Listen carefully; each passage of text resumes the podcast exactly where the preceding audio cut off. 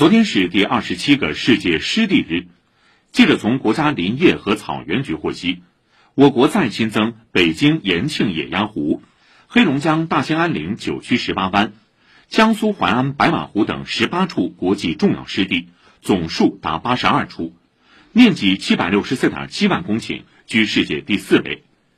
另据记者报道，上海市内首座城市湿地科普馆——上海金海湿地科普馆开馆。为城市提供一处重要的生态文化活力场地。